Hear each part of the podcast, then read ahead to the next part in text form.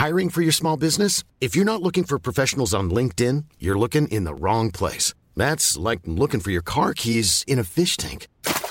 LinkedIn helps you hire professionals you can't find anywhere else, even those who aren't actively searching for a new job but might be open to the perfect role. In a given month, over 70% of LinkedIn users don't even visit other leading job sites. So start looking in the right place. With LinkedIn, you can hire professionals like a professional. Post your free job on linkedin.com slash people today.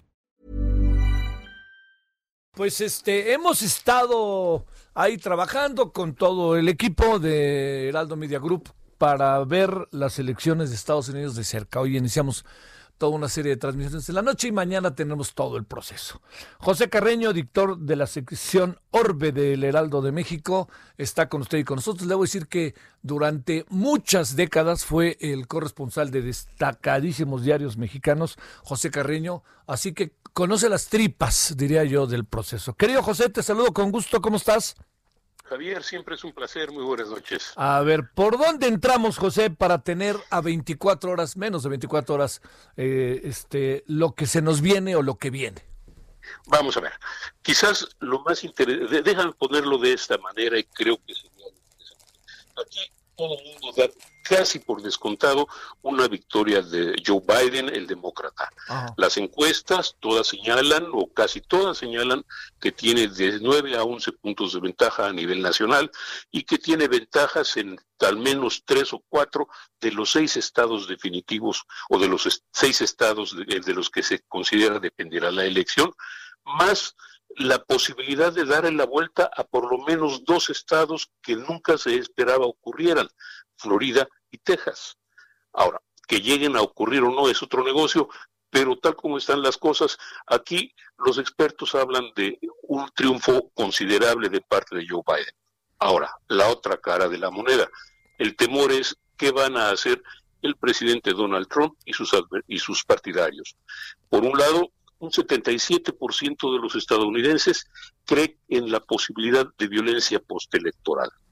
Un 51% cree que el presidente Trump rehusará reconocer el triunfo de, los demócratas. Esto es, en pocas palabras, un periodo postelectoral muy al estilo de los que alguna vez se dieron en México entre gobierno y oposición.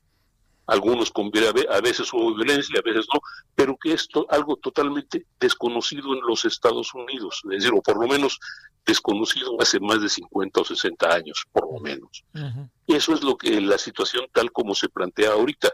Muchas ciudades, en Washington, por ejemplo, te puedo decir directamente, ya los alrededores de la Casa Blanca están absolutamente resguardados por vallas. Muchos comercios en los alrededores han puesto a, tapas de madera en sus, en, sus marquesinas, en sus vidrieras, para evitar la posibilidad de fracturas. Los hoteles están también resguardados por barreras de madera, de forma de que, pues sí, eh, se espera, por lo menos de lo que se espera, sean la posibilidad de, uh, pues, de manifestaciones y de, expresiones violentas. Pero el hecho es que, de todas maneras, lo que se espera es una derrota de Donald Trump. Eso es lo esperado. Ahora, 2016 es uno de esos números que para nosotros puede tener o no implicaciones, pero que aquí tiene enormes significados, porque 2016 fue el año en que todas las encuestas se equivocaron y dieron por derrotado a Donald Trump cuando en los últimos días logró levantarse con la victoria en el colegio electoral. Y eso es lo que está sucediendo en este país. Todo el mundo cree que Trump va a perder el voto popular, están convencidos de la derrota de Trump, pero al mismo tiempo temen la posibilidad de un triunfo de último minuto del colegio electoral o de que se dedique a cuestionar la validez de las elecciones. Mm. Cualquiera de los dos resultados es complicado. Oye, a ver, José, déjame plantearte. Eh, estás ante un escenario que en tu vida habías visto de todo el tiempo que viviste en Washington, ¿no? Mira, Javier, este es es la décima vez que cubro elecciones presidenciales en Estados Unidos, desde 1984, directamente. Es la primera vez que veo algo así. Oh. No encuentro ningún antecedente. O sea, cuando, cuando vas caminando por las calles y encuentras esas maderas que se ponen, no vayan a romper vidrios, todo eso, para ti ha de ser como rarísimo eso, ¿no? Mira, solo lo vi ¿Te acuerdas, no sé, te acuerdas aquellas, ah, en aquella época de las grandes manifestaciones antiglobalistas, así de, los ayer principios de los años 2000 o fines de los 90, eh, aquellas grandes manifestaciones ah, contra, contra el globalismo, contra la globalización, etcétera, eh, es la única vez en que lo vi y ni, entonces había tal uh, polarización entre la gente. Porque los, eh, porque ese es el problema, los Estados Unidos están polarizados. Sí. Oye, la otra, eh, se da por descontado el triunfo en el voto, no en lo que corresponde a los estados. Tú, con tu experiencia, José, con lo que has visto, ¿hay un escenario similar de hace cuatro años o las condiciones son distintas? Hillary Clinton no es Biden, y no lo digo ni para bien ni para mal, y hay toda una corriente interna de opinión en Estados Unidos que quizás pudiera hacer pensar que este pronóstico del triunfo de, Biden no es un asunto de, de, este, de simpatías ni cosa parecida, pudiera presentarse. ¿Qué alcanzas a ver, José? Mira, algo que eh, en, esta dicotomía de Trump y Biden se nos olvida, y en las comparaciones de paso también, a veces dejamos pasar que este, un intento de reelección como el que ahora encabeza Donald Trump es en realidad pues un referendo en torno a su actuación y a su persona. y, pocas personas han sido tan irritantes o tan polémicas como Donald Trump en los Estados Unidos, tanto que en Texas, incluso en estados conservadores, ah, su personalidad, su estilo de ser, han creado conflictos y le han creado enemigos. Y eso es, eso es algo que no, no es tan frecuente, pero la realidad es, esto es un referendo en torno a Donald Trump. Y el referendo en torno a Donald Trump implica recordar que es una persona que ha tenido, que digamos que tuvo serios problemas con mujeres, que ha tenido serios problemas de retórica, que ha tenido un terrible manejo de la epidemia de COVID-19 y que sigue teniéndolo. Es decir, tal parece que el mostrarse eh, desdeñoso de la posibilidad de pandemia, desdeñoso de las posibilidades de contagio, fuera una expresión de valor personal. Y es lo que he estado tratando de poner de alguna manera en los mítines de, de campaña que ha desarrollado y todavía lo sigue haciendo hoy. Entonces, lleva doscientos veintitantos mil muertos, está peleado con todo el aparato científico de los Estados Unidos, con la mayoría de los, inmensa mayoría de los médicos, está ah, sus partidarios mismos están resintiendo el golpe de la pandemia y él sigue empeñado en la necesidad o en la decisión de no hacer caso de la pandemia porque para él la economía es lo importante. Y quizá tenga razón, pero el hecho es que la pandemia está castigando a los Estados Unidos y está castigando a los estados donde que votan por Trump o que teóricamente deberían votar por Trump. Entonces la gente está juzgando esa parte. Señor Trump, usted está fallando en esto. Ese es el problema. Oye, el otro, el otro tema que es, eh, digamos, eh, Joe Biden eh, al final da la impresión de que ha tratado de mantener como, a diferencia de Hillary Clinton, una presencia nacional, porque al final me da la impresión de que Hillary Clinton en las pasadas elecciones, yo creo que ella misma hizo confianza. No tengo la impresión de que esté pasando esto con Joe Biden, te lo pregunto.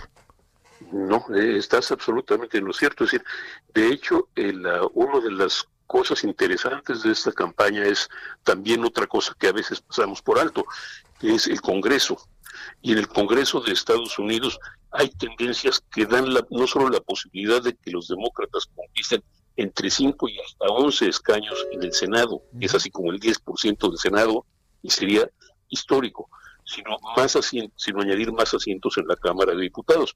Ahora, eso es lo de menos. El tema real es que hay estados de los Estados Unidos donde los demócratas no esperaban triunfar. Ohio sería uno de ellos. Y hoy Joe Biden visitó Ohio, porque, ¿por qué no? Es un último momento de lograrlo. En los días pasados, Kamala Harris visitó Texas, un estado que nadie esperaba, que, no ha sido demócrata en 30 años. visitaron Texas y aunque los corrieron a patadas por, eh, de forma bastante desagradable, por decirlo de esa manera, la realidad es que es competitivo. La realidad es que Texas puede convertirse en demócrata o por lo menos lo que llaman un estado morado entre azul y rojo, entre demócrata y republicano. Claro. Entonces, están efectivamente ampliándose las cosas. A lo mejor no es tanto Joe Biden personalmente, pero sí las circunstancias, sí las condiciones. Y esas condiciones están aparentemente bien para los demócratas.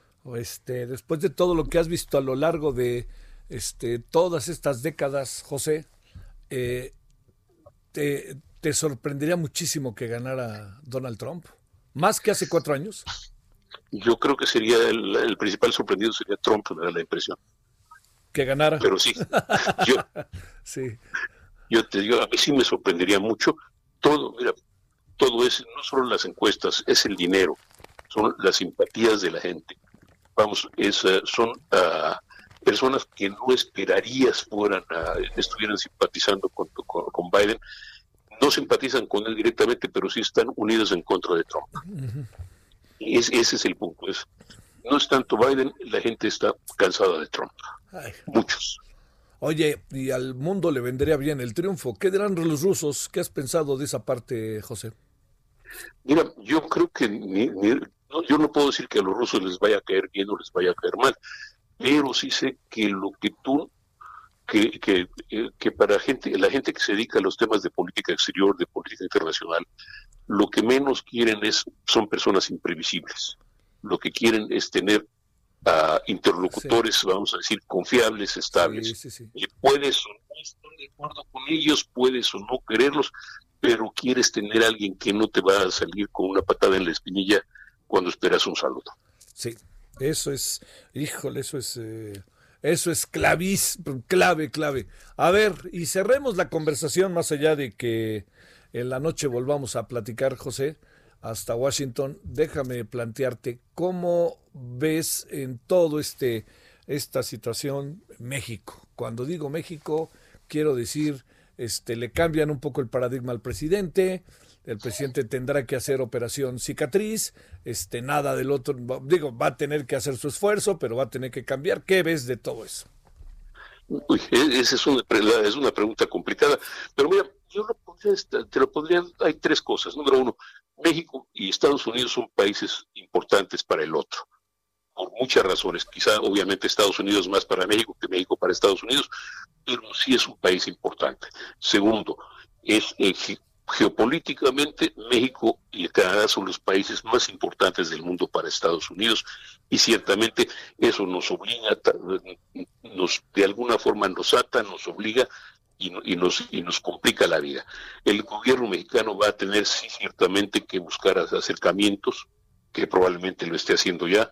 El gobierno mexicano va a tener sí que tratar de llegar a ciertos arreglos, pero va a tener tener que tolerar algunas cosas, o no, la tolerar no es la expresión, va a tener que enfrentar a algunos llamados, por ejemplo, en el Congreso, donde va a haber mayorías demócratas por temas como derechos laborales, derechos humanos, eh, pues, eh, problemas de derechos femeninos, medio ambiente. medio ambiente, por ejemplo. Es decir, son parte de, y que también de alguna forma son parte de, la, de, hecho, son parte real de la relación desde hace mucho tiempo y que a veces tienen mayor o menor prominencia, pero están ahí. Y es por ahí por donde pueden llegar las presiones. Ahora, recuerda también que México es el principal cliente de los Estados Unidos, en socio comercial de Estados Unidos en términos comerciales. Eso quiere decir que los Estados Unidos también tienen algo invertido e interés en el bienestar económico de México. Oye, este, y bueno, pues López Obrador tendrá que, que digo, allá nuestra embajadora será la primera, el, el Milusos Marcelo Obrar será el segundo en caso de que hubiera eventualmente un triunfo de, de Biden, ¿no? Este, porque también la señora Kamala ha sido medio ruda con nosotros en algunos temas en los cuales creo que en algunos casos ha tenido razón. Mira, eh, la, Kamala, acuérdate que Kamala Harris es la senadora por California y es un estado muy mexicano en más de un sentido y ha tenido que ver en temas como narcotráfico, ha tenido que ver en temas como migración, en los cuales infortunadamente México no tiene el mejor récord posible, desgraciadamente. Pero pues tampoco le voy a dar la, la, razón a, la señora Harris porque ella ha tenido también intereses eh, políticos que, que cuidar en ese cuidar y defender, claro pero pues finalmente eso, eso de alguna manera va a calificar en cierta forma los contactos a esos niveles. Ahora, Cámara Harris va a ser probablemente la encargada de llevar adelante ese tipo de relaciones con México. Oye, a ver, unas dos asuntos finales. Primero, Eh, ¿Cuántos estadounidenses ya habrán votado vía eh, el servicio postal? entre correo, entre correo y adelantado se estiman 95 millones. Ok.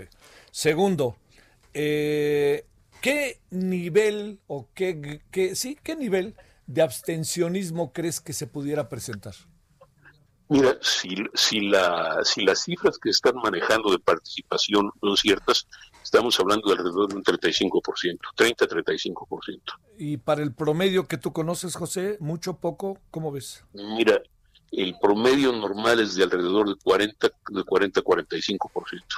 Entonces, es, normal. Se está metiendo la gente en el tema, ¿no? Mira, considera que hay alrededor de 220, alrededor de 220, 225 millones de personas calificadas por votar con posibilidades, con, con, es decir, sí, con, con este, con, eh, elegibles para voto. De esos van a votar entre 150 160 millones. Son muchos. Sale. 160 millones de votos son muchos votos. Sí, sí, sí, sí. Bueno, pues este José, falta poco para saber cuándo crees que sepamos realmente quién ganó. Así, más allá de que haya un conflicto postelectoral, pero que diga el, el, colegio electoral ganó fulano de tal. Hoy ahí vienen todas las apelaciones, pero ¿cuándo calculas que se pueda saber? Mira, eh, idealmente es el fin de semana, idealmente. pero apelaciones y juicios, etcétera, pueden distorsionar todo eso. Pero idealmente es el fin de semana. Bueno, pues este, te mando saludos, José, y al rato nos hablamos, ¿no? Hablamos después, muchísimas gracias. No, hombre, gracias a ti. José Carreño, editor de la sección Orbe del Heraldo de México. Planning for your next trip? Elevate your travel style with Quince. Quince has all the jet-setting essentials you'll want for your next getaway, like European linen, premium luggage options, buttery soft Italian leather bags, and so much more. And is all priced at 50 to 80% less than similar brands. Plus, Quince only works with factories that use safe and ethical manufacturing practices. Pack your bags with high-quality essentials you'll be wearing for vacations to come with Quince. Go to quince.com/pack for free shipping and 365-day returns.